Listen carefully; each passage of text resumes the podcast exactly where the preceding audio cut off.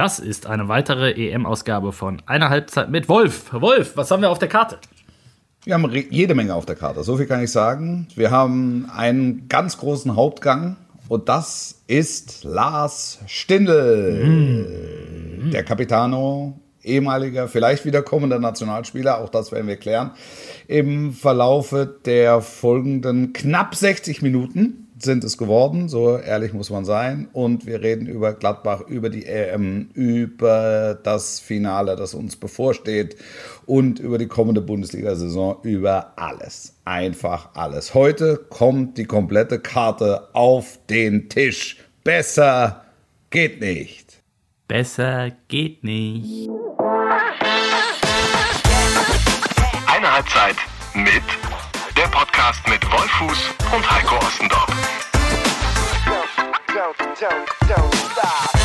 Hallo, Servus, Grüezi miteinander. Mein Name ist Heiko Ostendorf. Das ist eine Halbzeit mit, eine neue Folge unseres RND Fußball Podcasts. Am anderen Ende der Leitung, wie immer, unser treue Hörer Wissens, die Stimme des deutschen Fußballs. Hallo, Servus, Wolf.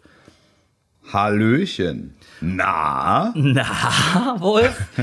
Hast es ist nur noch ein Spiel. Ein einziges Spiel ist es noch. Du, du fieberst dem, dem Ende schon entgegen, richtig? Ich freue mich aufs Finale, sagen ja, wir so. Ja. Sagen wir so. Ich freue mich wirklich aufs Finale. Und weißt du, wer so sich sehr ich den, den Dänen, so, so sehr ich es Dänen gegönnt hätte, ähm, freue ich mich, dass es äh, auf Italien, England ausläuft. Und weißt du, wer sich noch auf das Endspiel freut? Sag bitte. Unser heutiger Gast. Wir haben nämlich noch einen, einen Gast äh, zum EM-Abschluss. Ähm, und das ist kein geringerer als der Kapitän von Borussia Mönchengladbach und unser Nationalspieler Lars Stindl. Servus, Lars. Hi, grüß Lars. euch. Hallöchen. Servus. Mein kongenialer Co-Kommentator.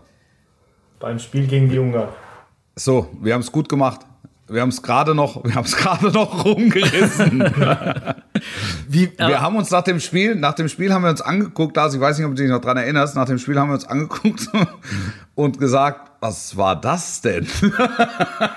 ja, so ging es mir auch. Ich habe äh, schon war das ein ganze Neuland für mich, dann so ein Spiel zu kommentieren mit den Umständen. Ähm, ja, da war ich erstmal perplex nach dem Spiel. Glücklicherweise ging die Ära noch ein bisschen weiter. Denn? Ja. Also lange hat es nicht mehr gedauert danach, Lars. Äh, vielleicht kannst du ja nochmal aus deiner Sicht erzählen. Äh, Wolf hat dich ja schon quasi zerrissen in den letzten Ausgaben. Ähm, aber wie war denn, wie war denn aus deiner Sicht dein TV-Debüt? Ähm, ja, insgesamt war ich dann, war es dann doch ganz ordentlich. Ich muss sagen, zu Beginn war ich ein bisschen aufgeregt, weil es für mich auch neu war. Dann war ja vorher noch der Experte mit Johannes Bekerner und dem, dem echten Capitano. Dann stehst du da vorne. ähm, neben dem echten Capitano, der seine Meinung kundtut, dann habe ich mich am Anfang auch so ein, ehrlicherweise ein bisschen verhaspelt und äh, war das nicht so im Flow, aber danach hat es richtig Spaß gemacht. Dann, dann kannst du auch ein bisschen mehr sagen. Du traust dich am Anfang nicht so, weil es ein schmaler Grat ist. Du bist ja noch selber Spieler und, und sollst da den anderen erklären, was sie gut machen, obwohl die eigentlich ein anderes sportliches Niveau haben. Und trotzdem, mhm. wenn man das vernünftig, wenn man das vernünftig rüberbringt und dann auch beim Kommentieren mit Wolf Fuß zusammen, ähm, der mich da durchgeleitet hat, das war echt okay. Am Anfang auch neues Terrain, aber dann hat es richtig Spaß gemacht hinten raus. Auch, auch die Sachen so ein paar, ja. ein bisschen Input zu bringen, ein paar Sachen zu kommentieren, ein bisschen die Sicht von dir da den Leuten mitzugeben und danach auch das zu analysieren. Das hat dann echt wirklich Spaß gemacht hinten raus. Die Kritiken waren ausgesprochen gut. Wolf, würdest du ihm einen also, Vertrag geben? Würdest du Lars einen Vertrag geben? Hundertprozentig, hundertprozentig. Meinungsstark, meinungsstark, eloquent. Das, das geht. Und gut aussehen. Das geht. Und das hast du gut aussehen. Und er weiß, und er weiß, wovon er, er weiß, wovon er spricht, im Gegensatz zu mir. weil, weil es, weil, naja, also er kennt es halt aus eigenem Erleben. Und deshalb mache ich das immer ganz gerne mit, äh, mit Co-Kommentatoren. Das, das, das Problem ist, ähm, tatsächlich, was Lars anspricht, ähm, ab und zu kommt es vor, dass du einen Co-Kommentator an, an der Seite hast, ähm, den du immer mal wieder so, so, so stupsen musst, ähm, da, damit er was sagt, weil er einfach guckt und nickt. Und das ist natürlich dann nicht im Sinne des Erfinders. Aber ähm, Lars war sofort sehr äh, redselig und, und sehr meinungsstark. Und, und dann profitiere ich und es profitiert vor allen Dingen der Zuschauer. Und dann wird es ein gutes Gesamterlebnis. Und, und in dem Spiel gab es ja dann auch relativ viel ähm, äh, zu erzählen und zu verhackstücken. Wollte ich sagen, das, das, hat, war, das war gleich eine das hat, Feuertaufe, das hat ne? gut fun- ja, das hat, das, hat, das hat gut funktioniert. aber, aber ist es was, Lars, was du dir, was du dir tatsächlich auch noch mal für irgendwann noch mal vorstellen kannst? Also äh, vielleicht dann auch nach der Karriere oder war das jetzt mal so antesten und, und, und dann schauen wir mal? Ja, grundsätzlich war es erstmal antesten. Ich habe ja noch ein paar Jahre vor mir hier bei der Borussia. ähm, äh, nee, aber ich wollte es auf jeden Fall mal ausprobieren. Mal gucken, wie mir das Spaß macht, wie ich da reinfinde, wie, wie, die, wie die Wahrnehmung ist von dem Ganzen. Und ich muss sagen, bin echt positiv gestimmt, was das Ganze betrifft. Und äh, bin da jetzt nicht abgeneigt, vielleicht mal nochmal so einen Ausritt zu wagen in dieses Metier. Das Schöne ist, Ja, wir haben und, jetzt, ja. und jetzt haben wir, wenn ich das noch kurz sagen darf, jetzt haben wir ja aus, aus Pandemiegründen aus dem Studio übertragen. Jetzt musst du dir das noch vorstellen, ähm, ohne Pandemie in einem ausverkauften Stadion und, ähm, und wir mittendrin. Das ist dann schon, das ist dann schon ein gewaltiges Erlebnis. Ja, geil. Wenn wir das fix machen, dann rede ich kurz mit Max und sage ihm Bescheid. La Lars Stindl gibt sein Karriereende bekannt und wechselt in das Team von Wolf Fuß. Ja, sehr gut. Sehr gut. Wir, wir, wir haben ähm, ja im Vorfeld bekannt gegeben, Lars, dass du unser Gast bist. Äh, du weißt, das ist eine sehr äh, gro- große Ehre, weil wir haben selten Gäste tatsächlich, äh, weil Wolf und ich immer schon so viel quatschen, dass eh kein anderer äh, zu Wort kommt. Wir hatten äh, Toni Kroos vor kurzem da und ähm, jetzt während der EM bist du sozusagen der, der zweite Gast ähm, und haben diesmal aber die unsere treuen Hörerinnen und Hörer auch ähm, mit eingebunden und wir haben unfassbar viele Fragen bekommen. Ich habe eigentlich den ganzen Vormittag damit verbracht, äh, die vorzusortieren, weil ich weiß, dass du jetzt nicht äh, vier Stunden Zeit hast, sondern äh, eine Halbzeit, eben wie der Name schon sagt.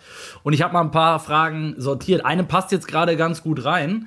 Ähm, nämlich die Frage war, äh, wie Wolf, wie hart Wolf denn wirklich arbeitet. Du kannst es ja nun beurteilen.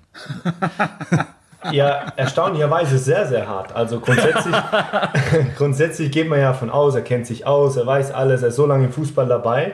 Aber man kommt dann in das Studio, wir haben es ja im Studio gemacht, wegen der Pandemiezeit, und man sieht seinen Zettel und denkt sich erstmal, wow, ich bin ja total unvorbereitet hier angetroffen, weil der Zettel ist komplett voll. Es es stehen die Aufstellungen, die jeweiligen Personen werden mit äh, verschiedenen Punkten noch äh, äh, be benannt. Das heißt, jeder Spieler hat äh, ein paar Eckdaten vor sich, äh, ähm, wo, man, wo man ablesen kann, beziehungsweise wo er sich rausschreibt, wo er wirklich wir- jeden Auswechselspieler hat äh, einen Zettel, wo, wo, wo Dinge draufstehen. Also wirklich total akribisch, richtig gut vorbereitet, dass man wirklich für jede Situation und auch für jeden Spielverlauf, für jede Statistik eine, äh, äh, einen Impact hat und, und weiß, da ähm, damit umzugehen. Und das hat mich echt erstaunt. Und dann hat er noch einen Kollegen dabei, der ihm da immer mal über die Schulter äh, schaut. Und auch Mourinho. ja, Mourinho, Ja. Ähm, der ihm da hilft. Aber trotzdem, das ist wirklich, wirklich, ähm, wo ich dachte, oh, das ist echt ein, äh, äh, viel, steckt viel Arbeit dahinter, weil von nichts kommt nichts. Hast du gedacht, Ja, der, der könnte das hauptberuflich machen, hast du gedacht? Ja, man hört ja, man muss ja jetzt ehrlicherweise sagen, man hört ihn ja als klar Stimme des Fußballs und man, man hört ihn die Spiele analysieren und kommentieren und auch die, die Sprüche und die ganzen, wie durch die Medien geistern. Aber da hängt echt viel Arbeit hinterher und das äh, ist echt mal zu erwähnen und anzuerkennen. Da, da kriegt Danke jemand dir. einen roten Kopf, Wolf, hä?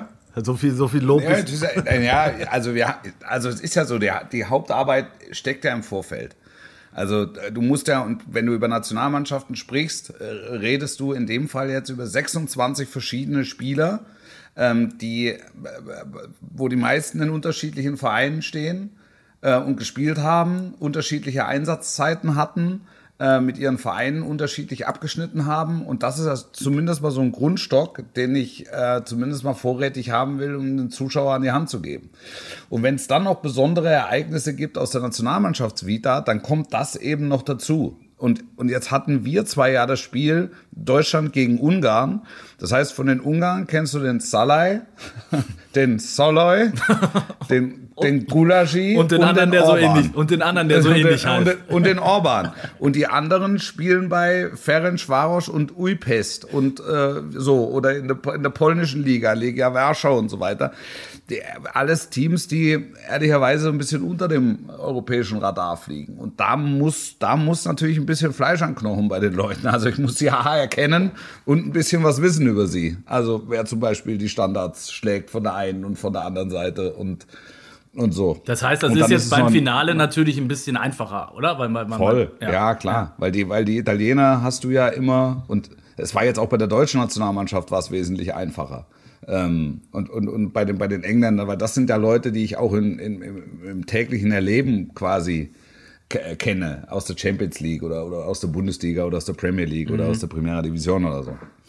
Ähm, wie, wie seht ihr das Ganze? Also meine Wahrnehmung, ich bin ja dann auch jemand, der das, der das dann auch bewerten muss, natürlich als, als Journalist, ähm, wenn, wenn wir jetzt so viele Experten haben. Also ich glaube, Experten gab es vorher wahrscheinlich auch, aber korrigiert mich. Ähm, es ist äh, eine, eine mittlerweile ein buntes Potpourri an vielen ehemaligen Fußballern oder sogar noch aktiven Fußballern. Lars, dein Kollege Chris Kramer ist ja zum Beispiel auch unterwegs, schon äh, war 2018 schon bei der WM dabei. Ähm, und jetzt hast du so Namen wie äh, Matthäus ist schon länger dabei, Ballack äh, hast du gerade genannt, äh, ähm, ähm, Schweinsteiger und so weiter. Ist das ein neues Feld für, für Fußballer? Warum, warum ist das jetzt so ähm, präsent für, für viele ehemalige? Was glaubst du, was dahinter steckt? Ja, weil ähm, viele davon sich heutzutage vernünftig ausdrücken können und natürlich ähm, den Sport ausgeübt haben für ganz lange Zeit und wissen, äh, viele Situationen schon mal erlebt haben. Und das ist natürlich für den Zuschauer, glaube ich, eine schöne Sache, wenn dann einer im Studio sitzt, der erstens weiß, wovon er spricht, der ein bisschen Inhalt mitgeben kann von, der, von dem aktuellen Spiel, aber auch vielleicht so eine persönliche Note, persönliche Erfahrung äh, äh, mitbringen kann. Klar, wenn dann Weltmeister äh, ähm, da sitzen hast, die von, von Brasilien erzählen oder von diesem Turnierverlauf, äh, äh, Vorbereitung, Mannschaftsgedanke, was so entsteht in so, in so einer Zeit, dann ähm, ist das auch sehr interessant für den Zuschauer. Oder wenn der Michael Ballack da steht, der eigentlich der Größte war zu seiner Zeit und dann ähm, in England gespielt hat, die Mentalität von den Engländern kennt, die Deutsche kennt, so viel erlebt hat, so viele Turniere gespielt hat, ist natürlich für den Zuschauer sehr angenehm, auch aus seiner Sicht das mal zu sehen. Plus, ähm, plus das ganze Wissen, das er hat, äh, das er sich angeeignet hat über die Jahre. Ja, das ist äh, äh, immer wieder natürlich auch ein spannendes Thema dann. Wie sehen die, wie sehen die Leute aus? Ne? Was hat der Schweini wieder für einen Sakko an? Was ist jetzt mit seiner Uhr? Hätte er die tragen dürfen Uhr. und so weiter? Uhr. ja, Eine die, Uhr. Er hat Die- eine Uhr. Der Ja. Schweine hat eine Uhr. Das ist überraschenderweise hatte, wahrscheinlich hat er nicht nur die eine, aber er hat halt nur eine an. es, Ja. ja, vielleicht. Vielleicht hat er auch mehrere noch angehabt. Ähm, Ja, das stimmt. Ich glaube auch, ich glaube, das Interesse von den Zuschauern ist anders da geworden in der, in der heutigen Zeit. Man hat ja auch jetzt auch Trainer, man hat Taktiktafeln. Ähm, früher war das nicht so ganz der Fall, da hat man Ja. Magnettafel genommen, aber das Interesse ist heutzutage viel größer ins Detail zu gehen. Man muss dann schon noch differenzieren, das war auch bei mir beim bei, bei dem Expertengeschichte äh, Geschichte der Fall, dass man nicht zu sehr ins Detail geht, weil ja auch Leute vorm TV sitzen oder vorm Laptop, die jetzt das nicht so äh, äh, alltäglich gewohnt sind und vielleicht auch nicht dieses Verständnis haben. Deswegen muss man einen gesunden Mittelweg finden. Aber es Ja. sind ganz, ganz viele Menschen, die einfach interessiert sind an der Materie Fußball, Taktik, Umsetzung. Und dann ist halt geil, wenn du einen da hast, der, der wirklich auch ähm, das wöchentlich umsetzt oder umgesetzt hat. Es ist halt maximale Glaubwürdigkeit. Also so, so, so, ehrlich muss man sein. Aber ist es so, Wolf? Also wenn der, ist es nicht, ist es nicht, Entschuldigung, dass ich da einmal unterbreche, aber es ist ja, ähm, viele monieren ja genau das und sagen, okay, wenn ich da jemand hinsetze, ähm, der eben selber gespielt hat oder Spieler äh, sogar noch ist, dann kann der ja gar nicht die Wahrheit erzählen. Der kann ja gar nicht, äh, weil der will ja die Kollegen nicht in die Pfanne hauen und der will ja nicht, ne, der will ja keine in also wenn, wenn ich wenn ich jetzt mal also wenn ich jetzt mal ähm, ähm, Lars und mich nehme oder ähm, auch jetzt zum Beispiel äh, mit Adi Hütter habe ich das Vergnügen gehabt 90 Minuten zu gehen äh, Niederlande gegen äh, gegen Österreich. Ja, also die, die, die Menschen, die Profis oder, oder Ex-Profis, die sind doch in der Lage, ähm, äh, ganz anders äh, Spielverläufe zu interpretieren. Das geht doch, ohne dass du irgendjemanden beleidigst oder in die Pfanne haust oder, oder irgendwie schlecht redest. Sondern es, es geht ja letztlich darum, den, den Zuschauer zu Hause irgendeinen Spielverlauf zu erklären oder näher zu bringen. Und das, finde ich, kann ein, ein Trainer, ein ehemaliger Trainer, ein Profi, ein ehemaliger äh, Profi sehr viel, noch sehr viel besser und sehr viel glaubwürdiger machen, ähm, als es ein Kommentator kann. Weil er das das ganze Leben lang gemacht hat, ne? Absolut, ja. absolut. Also wenn ich mit Lothar da sitze, Lothar erkennt das Foul, da hat der Abwehrspieler noch nicht zur Grätsche ja, und ja. das ist ja und das ist und das ist dann schon einer mehr. Und wenn dann die Chemie noch stimmt, also ich hatte mit Adi Hütter bis auf Hallo und guten Tag haben wir jetzt noch nicht so viel zu tun gehabt, aber ich hatte mit Adi Hütter das Gefühl, als wären wir seit zehn Jahren gemeinsam im Sommerurlaub. wenn das dann wenn das dann noch so harmoniert und, und jetzt, Lars und ich kennen uns ja jetzt auch schon einen Moment und, ähm, und, und, und äh, schätzen uns sehr, also ich zumindest ihn, ja, ähm, dann weißt du, dann weißt du, es gibt, es gibt so eine persönliche Basis und es gibt eine persönliche e Ebene und dann hast du ja auch noch eine, wie soll man sagen, eine unterhalterische Komponente. Ja. Also das sind halt zwei Jungs, die gucken das Spiel. Ja. Und, und der eine ist ja noch sehr viel mehr im Spiel drin ähm, äh, als, als der andere. Dafür hat der andere vielleicht, ähm, was, was so das Handwerkliche äh, betrifft, einen mehr. Und das ist doch, also äh, da kriegst du es doch rund, oder nicht? Ja, sehe ich genauso. Vor allem, beim, wenn du dann so als, als aus Trainersicht ist es vielleicht noch ein Tick einfacher, dann auch mal einen Spieler zu kritisieren, weil es auch deine tägliche Arbeit ist. Und als Mitspieler ist es zwar ein schmaler Grad, aber es geht ja nicht um einen Spieler zu einen Menschen zu kritisieren, genau. sondern einfach nur die, die, die Leistung mhm. äh, äh, zu kritisieren. Das heißt, wenn dann ein keine Ahnung, wird ein, ein, ein, ein super Laufweg vom Rechtsaußen, es kommt ein tiefer ein, ein, Flugball hinter die Kette, der macht einen super Laufweg, nimmt aber den ersten Ball schlecht mit und der Ball geht ins Aus, dann kannst du die Situation ganz einfach kritisieren oder analysieren, ähm, taktisch hernehmen, sagen, ey, super Laufweg, super Ball, das weiß er selbst, ohne jetzt einen Namen zu nennen, den ersten Ball nimmt er schlecht mit und deswegen verpufft die Chance. Und das sind so ganz normale Situationen, die du so kritisieren kannst, hey, schlechte Ballannahme, schlechte Technik, schlechter erster Kontakt, deswegen verpufft das Ganze. Das hat nichts mit dem Spieler zu tun, das ist einfach nur Fakten. Mhm, ja. Und, der, und, der, und der, der, Spieler, dem das passiert, der weiß es ja auch. Also der ärgert sich ja im Moment, in dem Moment genau darüber, dass er, dass er, dass er den ersten Kontakt eben äh, suboptimal nimmt und dass eben das draus wird oder eben das nicht draus wird, was eigentlich gedacht war. Ja, ja, das ist ja absolut richtig, was ihr, was ihr sagt. Und äh, ich finde, das macht ja auch tatsächlich den Reiz aus. Äh, und deshalb freuen wir uns ja auch zum Beispiel, ist ja nichts anderes, Wolf, wenn, wenn wir jemand wie Lars oder, oder Toni Kroos bei uns im Podcast haben. Das machen wir ja auch vor allen Dingen deshalb, weil ihr uns äh, ähm, halt andere Einblicke geben könnt oder äh, ne, die wir sonst, die wir sonst halt nicht so haben. Also das, das sehe ich ja. schon ein. Aber es gibt ja auch Aber, um es mit Yogi zu sagen. Ja. Ähm, es gibt ja auch genügend Beispiele, äh, wo es dann eskaliert ist. Also in Deutschland jetzt wenige, aber mir fällt äh, logischerweise Mehmet Scholl ein, damals zu Mario Gomez, der hat sich wund gelegen. Das ist ja bis heute ein Thema ähm, ist dann ja, das ist ja der von dir, Lars, angesprochene schmale Grad wahrscheinlich. Ne? Wie weit kann ich gehen? Wie weit will ich vielleicht auch gehen? Wird da vielleicht auch mal eine alte Rechnung beglichen? Das kann ja auch alles sein. Und das ist da, das war so die größte Sorge, ja, Sorge will ich, will ich es richtig ausdrücken, die ich hatte, weil es ja alles live ist und du Publikum davor, mhm. dass ja etwas aus der Emotion heraus rausrutscht, was du normal sowas nicht sagen würdest. Aber ich glaube, wenn dann Deutschland spielt in so einem wichtigen Spiel gegen Ungarn und das Spiel wissen wir alle, war jetzt nicht top. Kann, hatte ich schon Angst, dass aus der Emotion mal was aus mir herausprasselt, was ich vielleicht rational nicht so gesagt hätte. Hab's dann gut mhm. im Griff gehabt. Ähm, weil du kennst ja die Jungs und du, du läufst ihnen öfters über den Weg und spielst gegeneinander und die sind ja alle nochmal eine Klasse besser und haben was erreicht in ihrem Leben. Das ist schon schwer, dann da nochmal den richtigen Ton zu treffen ähm, aus der Emotion heraus. Und das ist so ein bisschen die Gefahr, die ich hatte. Aber wenn man dann drin ist und wenn man dann das vernünftig rüberbringt und sich ein bisschen konzentriert, dann, äh, dann passt es auch. Mhm. Ja, also das, das Thema finde ich ist, ist spannend. Ähm, spannend ist aber auch die nächste Frage von äh, Uwe Waveman, der uns geschrieben hat. Und da du ja, Uwe. der Uwe Junge, da du, da du ja treuer Hörer auch bist, Lars, äh, unseres Podcasts, sagt dir ja wahrscheinlich Lappin Kulta auch was, oder? Was? Lappin Kulta, das, das finnische Bier. Oh, jetzt bin ich. Ja, ja, das, Ja, es ist schon ein bisschen länger her. Lappinkulta ist eine, eine finnische Biersorte, zu der es eine ganz lustige Geschichte gibt.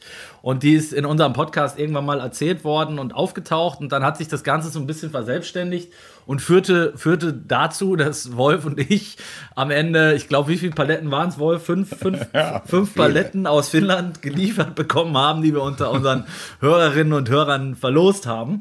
Ähm, und die Frage von Uwe Waveman ist: Trinkt ein Profi wie du, Lars, auch ab und zu mal ein Lappinkulter? Und wenn ja, wann?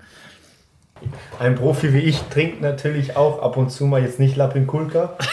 ähm, aber natürlich gibt es auch Momente. Man muss schon wissen, und ich glaube, jetzt habe ich auch schon ein paar Jahre hinter mir, um das richtig einschätzen zu können, wann es mal genehm ist, äh, ein, ein, Glas Wein oder ein Bier zu trinken. Natürlich, wenn die Pause ist, man trifft. Ich hatte eine unfassbar schöne Sommerpause jetzt mit äh, in der Heimat, gerade nach diesem nicht ganz einfachen Jahr für alle, haben wir viel Zeit in der Heimat äh, äh, verbracht mit Freunden, Familie, Großfamilie. Und dann ist natürlich auch mal einen schönen Sommertag, dass du bei jemandem im Garten sitzt und mal ein Glas Wein trinkst. Ähm, das kommt auch mal vor. Oder auch nach einem Heimsieg, dass du mit einem, keine Ahnung, Mitspieler dich nochmal zu Hause triffst äh, oder irgendwo und mal ein Bierchen trinkst. Das ist, spricht auch überhaupt nichts dagegen. Und ich finde auch nicht, dass es ein großes Tabuthema ist, äh, mal ein mhm. Bier zu trinken oder mal ein Glas Wein zu trinken. Ähm, muss halt immer zur richtigen Zeit sein und muss ein bisschen die, die, die Situation richtig einschätzen und dann kommt man auch absolut damit klar und habe ich auch gar kein Problem damit, wenn da mal einer ein Bierchen trinkt. Bist du eher Wein oder eher Bier? Oder beides? so gemischt. wie wir. So wie wir. Bier, weiß, rot, egal. Gemischt. Nein, ähm, ja, wirklich beides. Also ich trinke auch gerne mal nach einem, nach einem Sieg äh, äh, ein Siegerbier, ähm, aber ich kann auch mal gerne in einem gemütlichen Abend ähm, ein Glas Wein trinken. Dann, dann aus deiner Heimat auch Wein oder? Ja klar, also ich komme ja. aus der Region da, ja. Karlsruhe, Heidelberg.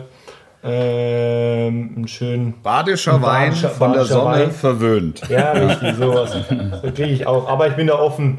Ähm, deutsche Weißweine, ähm, gerade aus der Pfalz, auch hier mit Tobi Sippel, unserem Kollegen, der ab und zu mal was aus der Pfalz mitbringt. Da haben wir schon gute Treffen. Das, das ist so der Wein, Weinexperte bei euch im Team? Ja, die wachsen ja auf da drüben in der Pfalz mit den. da wirst du quasi in die Puller, in die Babypuller. Ja, genau. Deswegen, mit der Muttermilch. Ja, richtig, die Boxbeute. Äh, ohne da jemandem zu nahe zu treten, glaube ich, könnte das abhauen. äh, bring doch mal einen Pfälzerreu mit. Du hast gerade den, dein, deine Sommerpause angesprochen, Lars. Ähm, ihr habt jetzt einen neuen Trainer. Es war ein aufwühlendes Jahr. Ähm, und du, ihr habt vereinbart mit dem neuen Trainer, der übrigens auch gesagt hat, dass du Kapitän bleibst, ähm, ähm, dass du nicht zu Olympia fährst. Ähm, ist das eine Entscheidung, die dir am Ende schwer gefallen ist oder die du gemeinsam mit, mit allen Beteiligten dann irgendwie getroffen hast? Weil du hast mir ja schon mal erzählt, dass es auch noch ein, ein, Traum gewesen wäre, wie wahrscheinlich für jeden Sportler äh, so, so, ein Turnier, bei so, bei so einer, bei der größten Sportveranstaltung der Welt äh, mal dabei zu sein. Ja klar, man muss sagen, schon ein Riesenereignis, ein echt cooles Event. Ähm, natürlich sind dieses Jahr ein paar Gegebenheiten die, gegeben, die wir uns, glaube ich, alle anders ja. gewünscht hätten, aber so ist es halt. Wir wollen da nicht meckern. Wir sind froh, dass wir das alles ausüben dürfen und hoffen natürlich auf Besserung. Grundsätzlich ähm, ist es so, dass in Tokio momentan jetzt noch nicht die Gegebenheiten sind, wie wir uns dieses Turnier oder dieses Event Olympia alle gewünscht hätten, auch alle Sportler hätten verdient.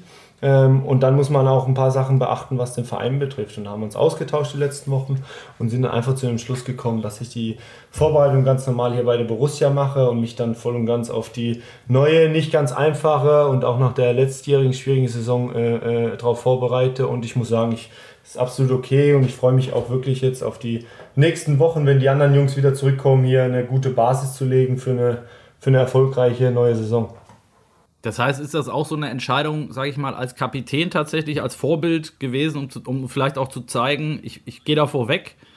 Nein, das hat jetzt gar nichts mit, mit, mit, mit zeigen oder irgendwas. Das sind persönliche Dinge, das kann jeder für sich selbst entscheiden. Ich habe äh, mich mhm. ausgetauscht, wie gesagt, mit den Verantwortlichen vom Verein, ein paar Gegebenheiten begutachtet, respektiert und sind ganz normal zu dem Entschluss gekommen, dass es, glaube ich, für mich und äh, für meine persönliche Situation auch ganz gut ist, wenn ich die komplette Vorbereitung hier bei der Borussia mache. Okay.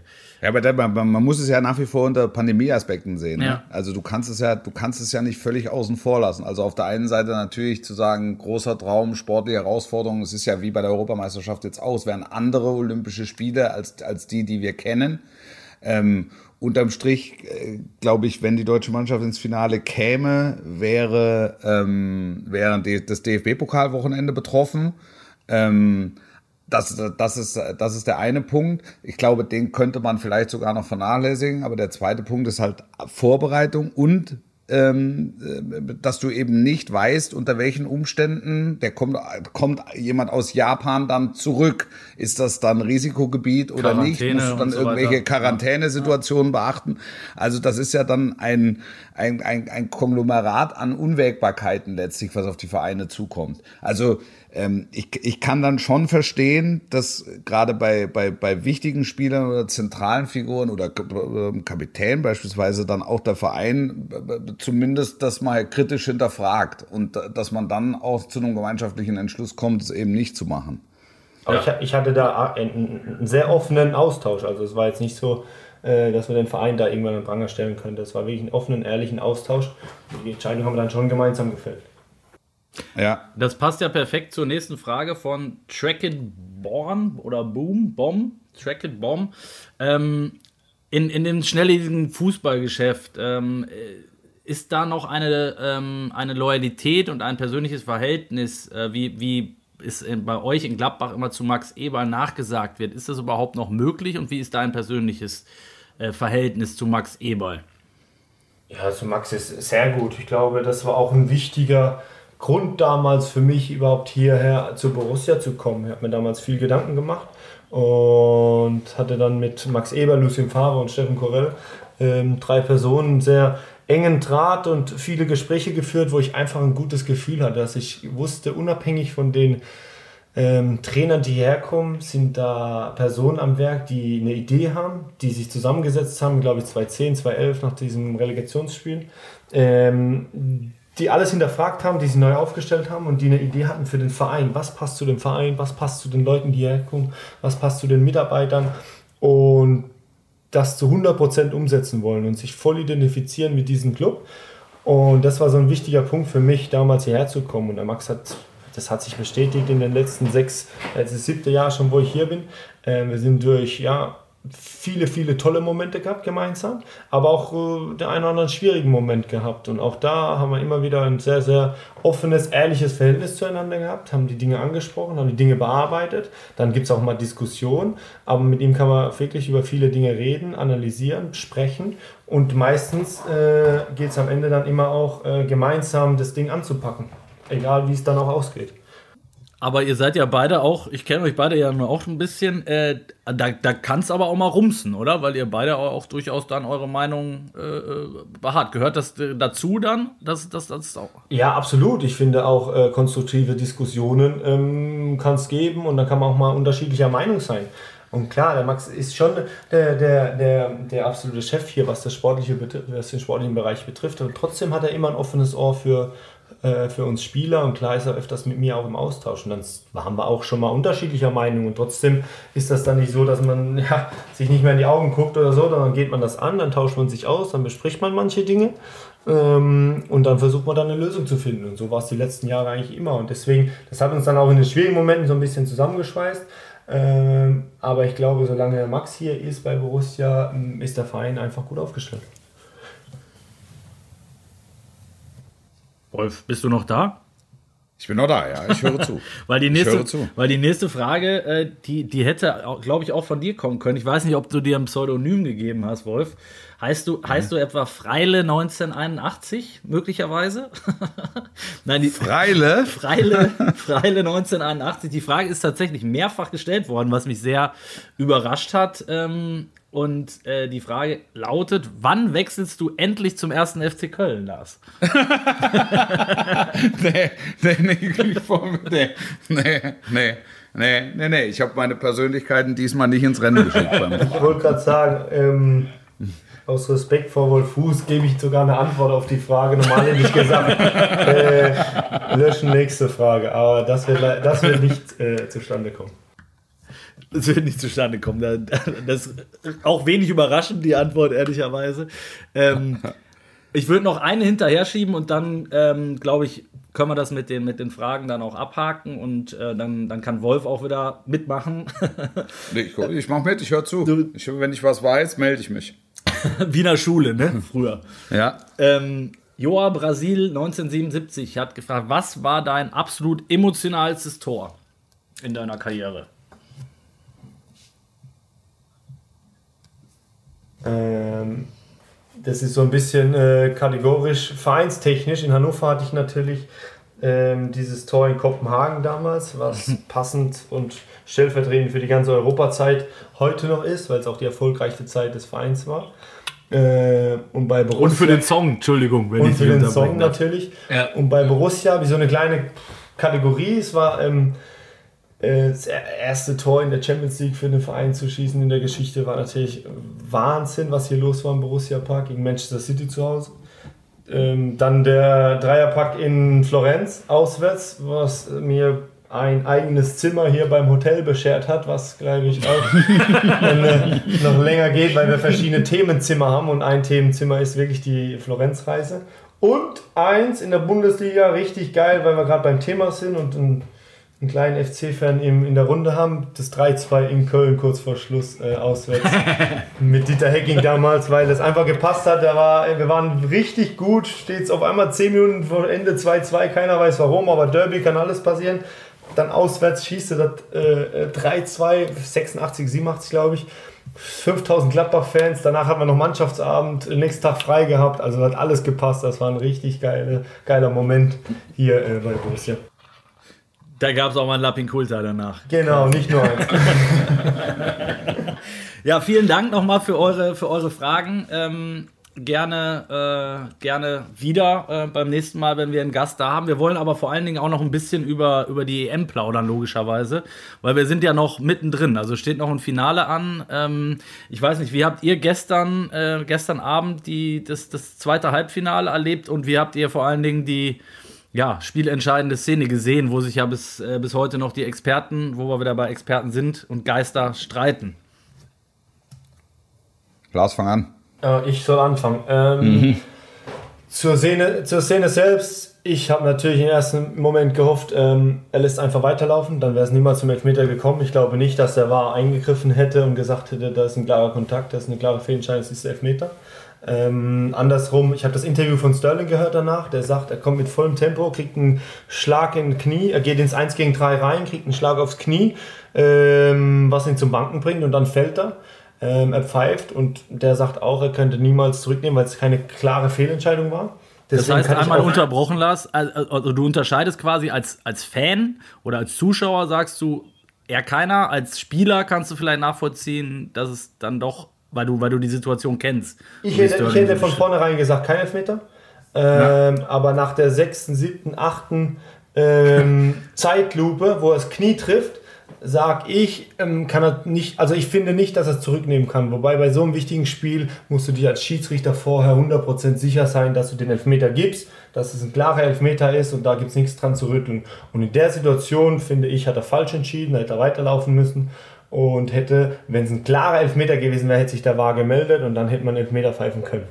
Ähm, das ist meine Meinung. Und zum Spiel selbst bin ich, pff, klar, alle, die ganze Welt, oder was heißt die ganze Welt, viele haben natürlich den denen die Daumen gedrückt nach diesen unglaublichen Umständen, wie sie sich da ins Halbfinale gekämpft haben. Und die waren auch stehen K.O., aber ich war, pff, klar, England ist im Finale und äh, es war eine Riesenstimmung und super, die englischen Fans, die da gefeiert haben, ist natürlich fragwürdig, aber schön zu sehen erstmal, äh, diese Stimmung. Aber ich war ein bisschen enttäuscht von den Engländern wieder mal, weil sie einfach wirklich so viel Qualität auf dem Platz haben und so einen einfachen Fußball spielen. Klar, die haben es gewonnen, die haben auch sich im Viertel- und im Achtelfinale gegen uns durchgesetzt, aber keine Ahnung, der Pickford, da steht der, da steht der Stones und der Maguire am 16er um den Spielaufbau und die hauen jedes Mal den Ball lang ins Kopfballduell, wo ich mir einfach wünsche oder hoffe, dass sie den kurz ausspielen, sich da eine Idee hinterlegen und da versuchen, sich da irgendwie spielerisch zu befreien. Da waren es die Ideen, gerade in der ersten Halbzeit, haben es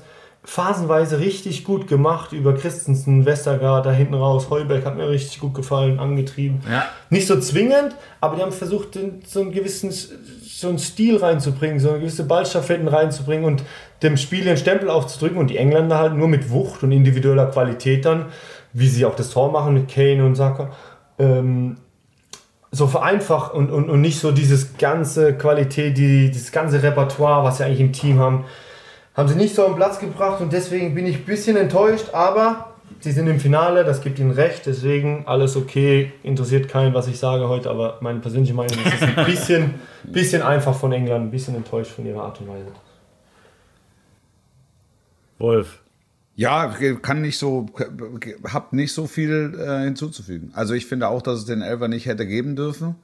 Ähm, ich fand Schiri stand gut. Also mhm. wenn, wenn, wenn, also ich vom, vom Gefühl her, ich als Schiedsrichter hätte laufen lassen, weil ansonsten hat der Makeli gut gepfiffen. Also lass doch laufen und wenn du wirklich äh, total daneben liegst, ähm, dann, dann greift sowieso der VAR ein. Ähm, so, also deshalb den, den Pfiff habe ich nicht verstanden. Und dadurch, dass es, es ist eigentlich schade, dass durch so eine Aktion ähm, das Spiel oder so eine Entscheidung ähm, dieses Spiel entschieden wurde. Ich finde, dass England verdient im Finale steht.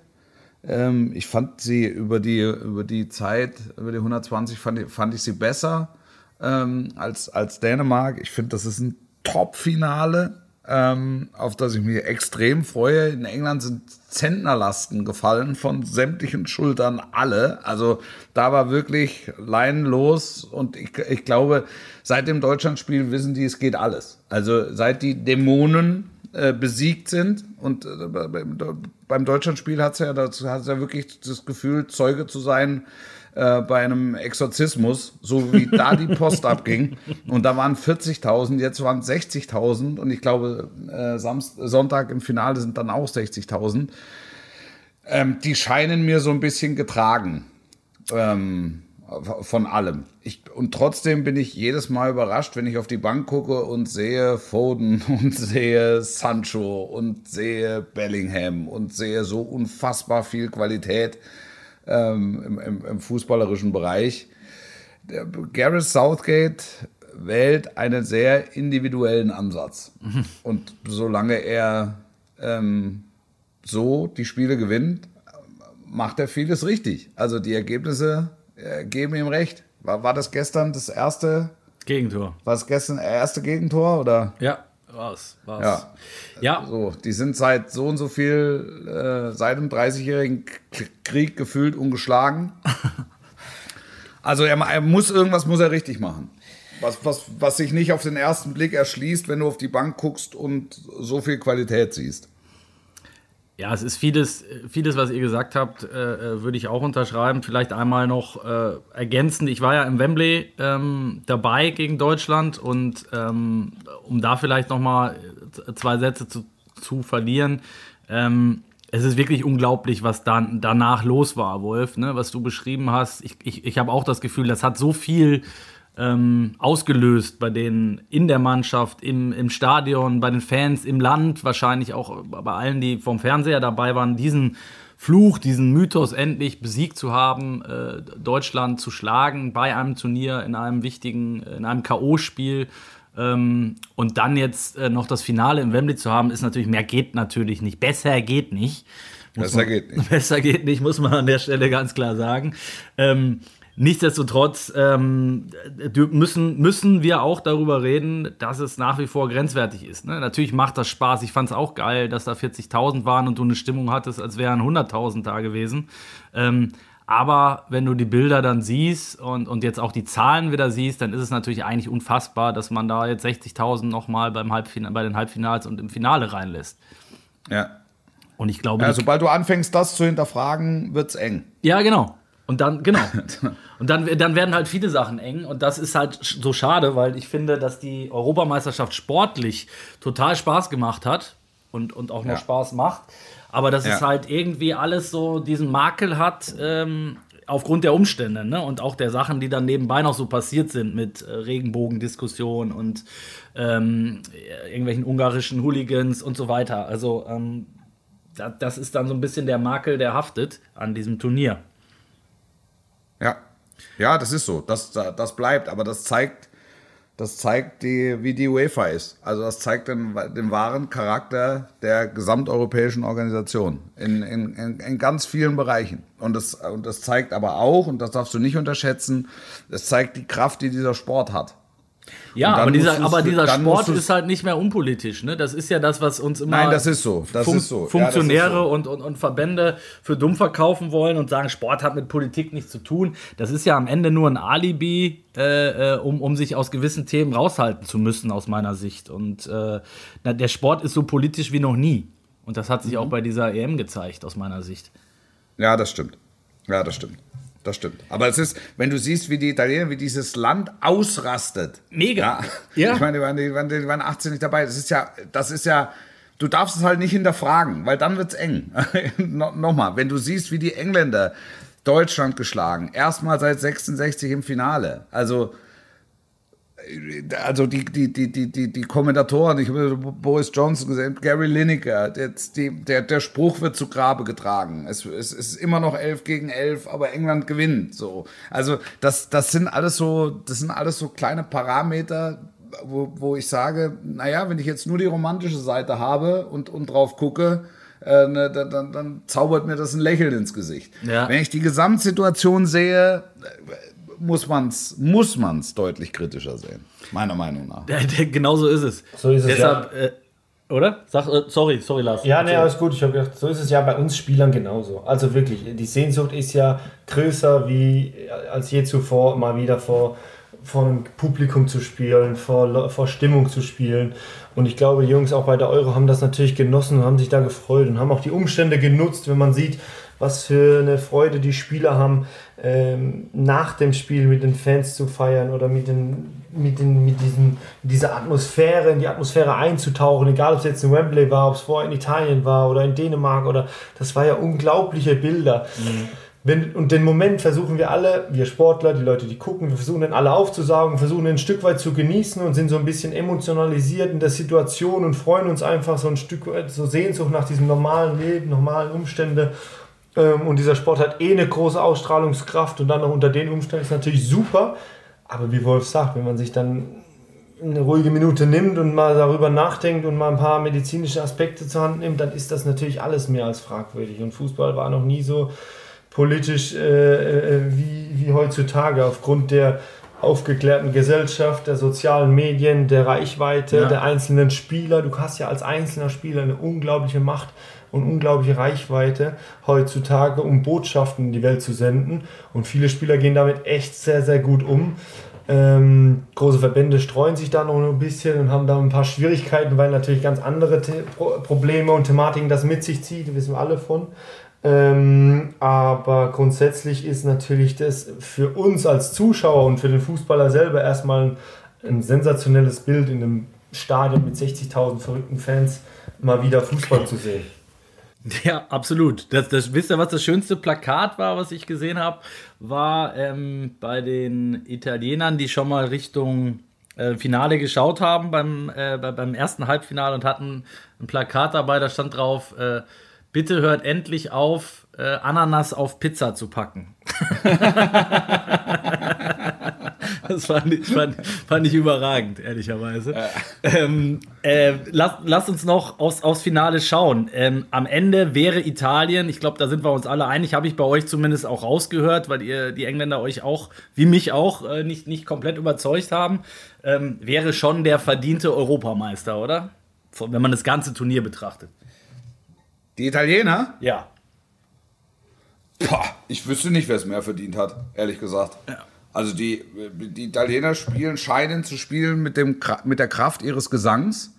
ähm, aber das ist, das ist, das ist bei den, bei den Engländern ist das nicht anders. Also das wird ein akustisches Erlebnis jeweils schon, schon äh, bevor angepfiffen wird. Zumal es auch die zwei, zwei der geilsten Hymnen sind, oder? Finde ich. Ja, ja, also die profitieren natürlich auch davon, ganz genau. Wenn du, die, wenn du dir die genau. Schweizer Hymne Vom mal Klang. anguckst, da, da schläfst du halt ein, da, kann, da kannst du noch so laut das singen. ist jetzt auch bei, bei uns, also wenn du, wenn du unsere Forsch singst, mein lieber Schieber, ja, die kannst du gar nicht Forsch singen, ja. Ja, und, und, und dann gibt es ja noch die Spanier, haben glaube ich gar keinen Text, da wird es dann auch schwierig. Ne? Also, Das ist dann, das ist dann la la la. Das, das ist dann la. Ich, ich könnte aber nicht sagen, wer wer es mehr verdient hat. Also ich, ich finde, das sind, es muss bei beiden, beide müssen sich nicht dafür entschuldigen, dass sie das Finale erreicht haben. Ähm, zwei, zwei große Nationen, die Herangehensweise bei, den Engländern, darüber haben wir schon gesprochen. Äh, Italien vollkommen untypisch ähm, äh, für das, was das Klischee sagt. Also gegen alle Klischees gewissermaßen. Ähm, das das macht's dann deutlich ansehnlicher, weil es halt nicht mehr so ergebnisorientiert ist, äh, sondern äh, eher lebensbejahend. Ähm, und ich glaube, dass wir ein, ein, großes Finale vor der Brust haben und äh, dass es jeder gewinnen kann. Und wer es dann gewinnt, ist, ist, hat's, hat's verdient. Ja. Lars, du bist ja auch ein, äh, ein, ein, ich sag mal, ein Emotionsspieler, das kann man, glaube ich, schon so sagen. Ne? Jetzt gab es diese Szene, also wir haben gerade über die Hymne gesprochen, wo man jedes Mal Gänsehaut bekommt, wenn man die Italiener äh, da, da mitgrölen sieht, glaube ich. Ähm, äh, man sagt der Mannschaft ja auch nicht umsonst nach, dass sie auch über die, über die Mentalität kommt. Es gab diese legendäre Szene äh, vor dem Elfmeterschießen gegen Spanien, wo Chiellini dem äh, Jordi Alba in die Backe kneift und ihn danach noch herzhaft an, an die Brust nimmt ähm, und sagt so nach dem Motto, äh, so Junge, jetzt, jetzt hauen wir euch raus. Macht das was aus? Glaubst du wirklich, dass das so ist? Oder wie viel, äh, wie viel Mentalität, äh, wie viel kann Mentalität noch beeinflussen? Auf so einem Niveau. Ja, erstmal dachte ich auch in der Szene, wow, der ist ja richtig gut drauf, aber der wusste natürlich auch, dass er nicht schießen muss. ja, ähm, stimmt. Nee, Spaß, also dass er so locker drauf ist, in so einer Situation nochmal ein bisschen ja, positive Energie an die Jungs verbreiten oder so. Ähm, da noch den einen oder anderen Scherz gehabt mit Jordi Alba. Er war sich seiner Sache sehr sicher und hat da versucht, nochmal eine gewisse Lockerheit reinzubringen. Aber natürlich so ein Weltspieler, der schon so viel erreicht hat und so viel Erfolge gefeiert hat, für den ist das natürlich auch was Großes, aber er kann es zumindest ein bisschen einfacher einschätzen mit der ganzen Sache. Und natürlich ist Mentalität ein großes Thema, was, was, was, so, was Fußball, was so eine Mannschaft betrifft. Aber es gibt unterschiedlichste Arten von Mentalität an den Tag zu legen. Ich glaube, Bonucci und Chiellini äh, ziehe ich den Hut vor, wie alle anderen momentan in Europa auch, weil sie es einfach perfektionieren, ihren Fußball, den sie spielen, auf den Platz zu bringen und darüber hinaus eine Mannschaft äh, vor sich zu formen, die genau weiß, auf was es ankommt, die genau weiß, was es für Ziele gibt und wie man sich verhält, um so ein Ziel zu erreichen. Und deswegen haben wir auch alle dieses positive Bild vor den Italienern, die Christian Streich hat gesagt, die halten den Laden zusammen. Und das finde ich eigentlich richtig, richtig äh, das richtige Wort, weil da weiß jeder, wer nicht, wenn ich, wenn ich da marschiert und alles tut für den Erfolg, der spielt halt nicht. Und jeder mhm. bindet sich da ein in dieses Ding und, und zieht an einem Strang. Und deswegen sind die auch so begeistert und sind auch so erfolgreich. Hat uns, hat unserer Mannschaft das gefehlt? Was heißt, was heißt unserer Mannschaft? Ich hatte ein unfassbar gutes Gefühl, was, was, was die Zusammenstellung, was das was die Mannschaft ausgestrahlt hat, wenn man so ein bisschen reingehört hat, wenn man auch, klar, das ist jetzt klischeehaft, aber wenn man so die sozialen Netzwerke ein bisschen begutachtet hat, war, hat so einen gewissen Zusammenhalt gespürt und hat man auch gemerkt. Und mit dem Portugal-Spiel ist so ein Ruck durchs Land gegangen. Und da mhm. habe ich auch gedacht, geil, Ungarn war dann so ein kleiner Dämpfer, aber ich war so positiv gestimmt für das England-Spiel und das war das erste Mal seit gefühlt, ja, 18 war nichts, vorher keine Ahnung, wo man so wieder richtig emotionalisiert war von der deutschen Mannschaft, mhm äh, dieses England-Spiel so richtig mal wieder entgegengefiebert hat. Und da war die Enttäuschung natürlich groß, dass man, dass man gerade gegen die Engländer in Wembley mit den Bildern, mit der Historie, dass man da dann ausscheidet. Ich glaube, das hat allen Deutschen sehr, sehr wehgetan. Zumal ja. Hast du, hast du, da hast ja. du, da, Entschuldige, hast du, hast du auch das Gefühl gehabt, dass, ähm, dass, dass, dass Jogi Löw am Ende so ein bisschen hilflos gewirkt hat? Also weil, weil das, das war so, das war so ein Punkt. Ich habe die, die, die Wechsel, da haben wir ja auch im Spiel drüber gesprochen, die Wechsel Ungarn nicht hundertprozentig verstanden. Und, und er hat, fand ich, auch gegen England so einfach geschehen lassen. Ja, ich glaube, es ist jetzt mir nicht erlaubt, hier groß zu urteilen, was äh, Jogi Löw für, für Fehler oder was er, da, was er da für Dinger gemacht hat, die man vielleicht als, als normaler Fußballfan nicht versteht. Aber grundsätzlich ist schon so, dass man ähm, sich so, so durch die Blume mitbekommen hat, dass der eine oder andere sich vielleicht eine oder andere Position gewünscht hätte, dass nicht ganz so zufrieden war mit der ganzen Situation, ohne dass ich irgendwas weiß aus, aus, aus persönlichen Gesprächen. Das ist nur das, was man so ja. durch die Medien oder durch die äh, Pressekonferenzen erfahren hat, dass nicht jeder auf seiner Lieblings- oder absoluten Top-Position gespielt hat. Ähm, und dass man sich natürlich ein bisschen mehr ähm, Einfluss gewünscht hätte, gerade wenn das Spiel dann mal gegen einen läuft, wie es jetzt gerade gegen England der ja. Fall war. Äh, und dass die Umstände dann da ein bisschen dazu gespielt haben, das erzürnte, der erzürnte deutsche Fan, der sowieso unzufrieden war mit der Situation, 1 zu hinten gegen England und dann dieser späte Wechsel, fällt das 2-0, kam natürlich alles zusammen, aber wir haben das natürlich nicht verstanden, warum nicht früher gewechselt wurde, warum nicht früher was geändert wurde, gerade nach dem 0-1. Ähm, das sind so die Fragen, die sich dann jeder einer stellt. Mhm. Ja, ich, also ich hätte sogar ergebnisunabhängig gesagt, weil, weil, weil ich mir dachte, nach 60 Minuten, so, wo, wo will er hin? Also was ist der, was ist der Plan? Was steckt dahinter? Also wenn du, wenn du irgendwie versuchst auf 0 zu 0 zu spielen oder versuchst kein Gegentor zu bekommen und, und du bekommst dann eins, dann musst du ja in irgendeiner Form reagieren. Oder lässt du es erstmal laufen, du guckst es eine Stunde an und was ist dann die nächste Ausbaustufe? Also zündest du dann, weiß ich nicht, frische Außen und es ist ja alles, es ist ja alles schon mal in epischer Breite durchdiskutiert. Ich fand, dass Thomas Müller was, was Interessantes gesagt hat.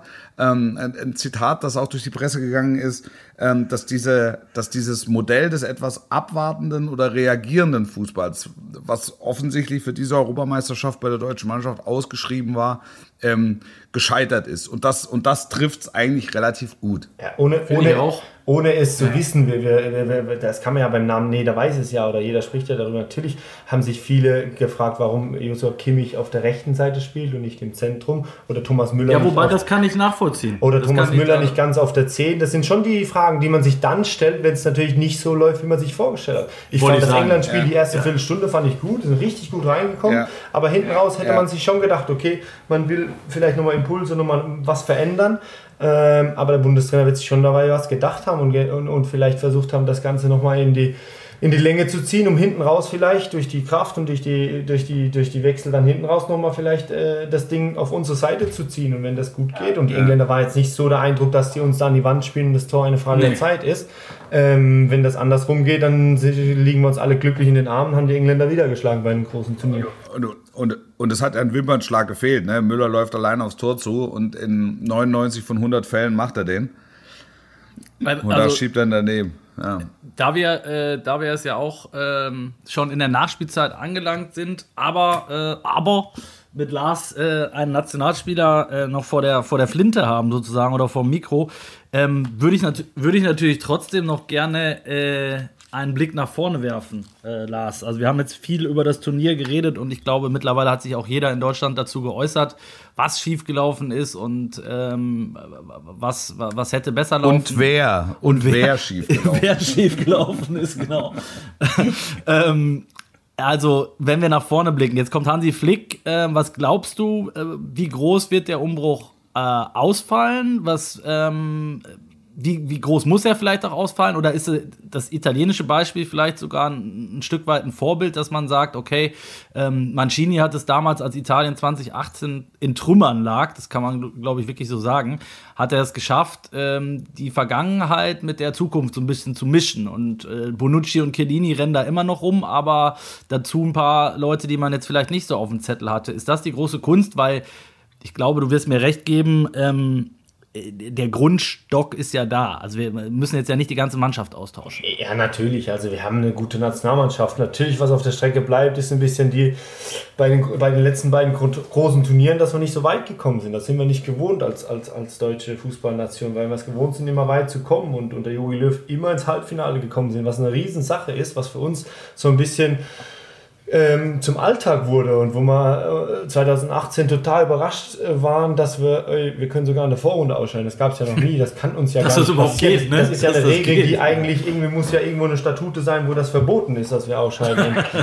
und das war alles Neuland für uns und jetzt schon wieder und deswegen, ich glaube, Hansi Flick hat sich das ganz genau überlegt, der wird seine Idee haben, der kennt viele Spieler, der, der kennt die Nationalmannschaft, da hat man wirklich einen Top-Mann auf einer Top-Position.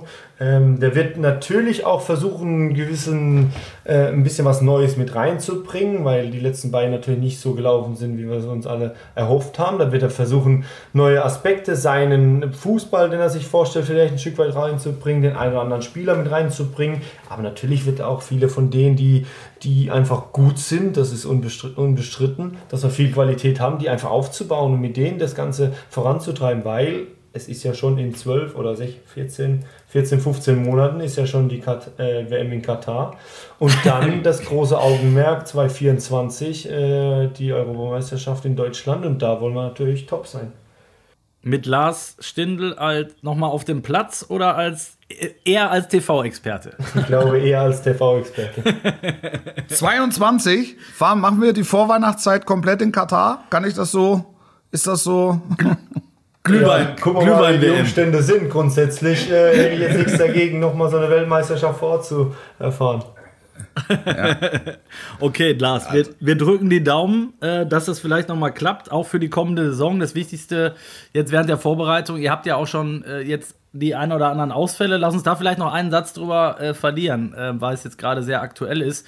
Ist natürlich jetzt ähm, nicht so ein schöner Start in die Vorbereitung, wenn sich direkt zwei Spieler verletzen, ne?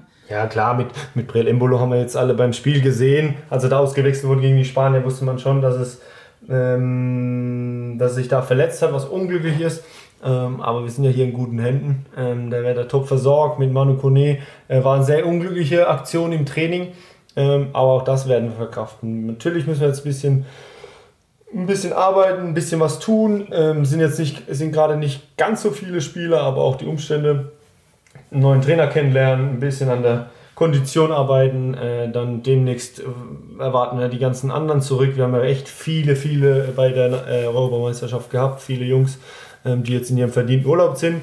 Freuen uns, wenn die zurück sind und dann so Richtung Trainingslager, nach dem Trainingslager geht es in die Feinarbeiten. Und dann hoffe ich, dass wir sehr, sehr gut aufgestellt sind für den ersten Spieltag mit gleich einem richtig geilen Heimspiel gegen den FC Bayern. Ein Kracher. Vor Zuschauern. Ja, wir, da, da sind wir, da sehen wir uns wieder. Also spätestens da, spätestens da sehen wir uns wieder. Ja, und dann, dann kannst du sagen, erklären hat, erklärt hat das gut, nur die Umsetzung, da habert es noch. ja. damit, damit der Stindel wieder zerrissen davon. Ja, genau. Sag, sag, sag, sag mir nochmal schnell, wie es sieht. Erste Kontakt, ja. Erzählt mir einem vom Pferd und selber. Na, ja.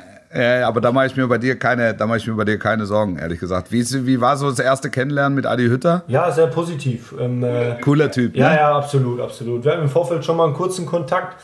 Das war schon sehr positiv und jetzt auch die, die ersten Trainingseinheiten ähm, ähm, bringt ja noch seine zwei Co-Trainer mit aus Frankfurt, die auch einen sehr guten Eindruck machen. Das so klar am Anfang so ein bisschen kennenlernen, aber so viel Zeit will er gar nicht vergeuden. Haben direkt auf dem Platz gesehen, was er vorhat, was er, was er sich vorstellt, so ein bisschen sind da gerade schon in einer oder anderen Spielform sieht man das und auch im, im, im, Umgang miteinander. Er versucht die Jungs kennenzulernen, er versucht auch so ein bisschen das Umfeld kennenzulernen, merkt man, ähm, um, um, ja, um da optimal vorbereitet zu sein, weil heutzutage ist ja nicht mehr einfach nur dein Ding durchziehen, sondern ein bisschen gucken, wie die Jungs sind, wie der Verein ist und so ein bisschen alles anpassen und dann seine Art reinzubringen und das, ja, da sind wir gerade in der Findungsphase.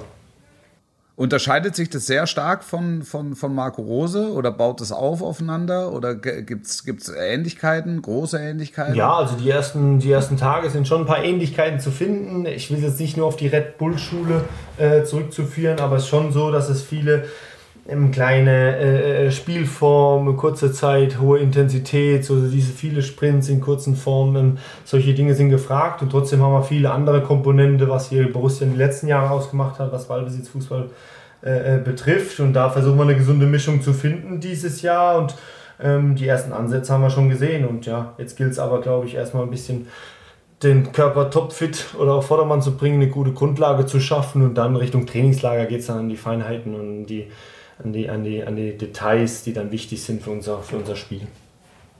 Okay. Wunderbar. Lars, äh, du musst auch, glaube ich, gleich schon wieder auf den Platz, wenn ich ja, äh, richtig informiert bin. Ne? Schau, schon, schau schon mit, du hast die Schuhe schon an. Nee, noch quasi. nicht ganz. Noch nicht ganz. Dann sich währenddessen umgezogen, wie sich das gehört. Also typischer Reporter-Stehsatz, Gruß an die Mannschaft. Genau, Gruß an die Mannschaft, Gruß an die Familie, bleib gesund äh, und bleib uns vor allen Dingen äh, treu, auch wenn du nicht äh, äh unser Gast bist. Ähm, bis jederzeit herzlich willkommen, auch mit dich mit Kritik an uns natürlich zu melden. Ähm, ne? Also fühle dich, fühl dich dazu aufgerufen. Vielen Dank, dass du da warst und äh, bis demnächst. Danke, hat Spaß gemacht. Schöne Grüße an euch und wir sehen uns dann spätestens beim ersten Spieltag. Ich freue mich sehr, Lars. Das war eine Halbzeit mit für diesen Donnerstag. Wir kommen wieder mit dem großen Abbinder für das EM-Turnier am Montag. Ossi, Ganz wichtiger Hinweis. Montag, ja. Montag 18 Uhr schlagen wir erneut auf mit wichtigen Informationen aus der Welt des Sports. Bis dahin, sportlich bleiben. Alles Gute. Ciao, ciao. Town.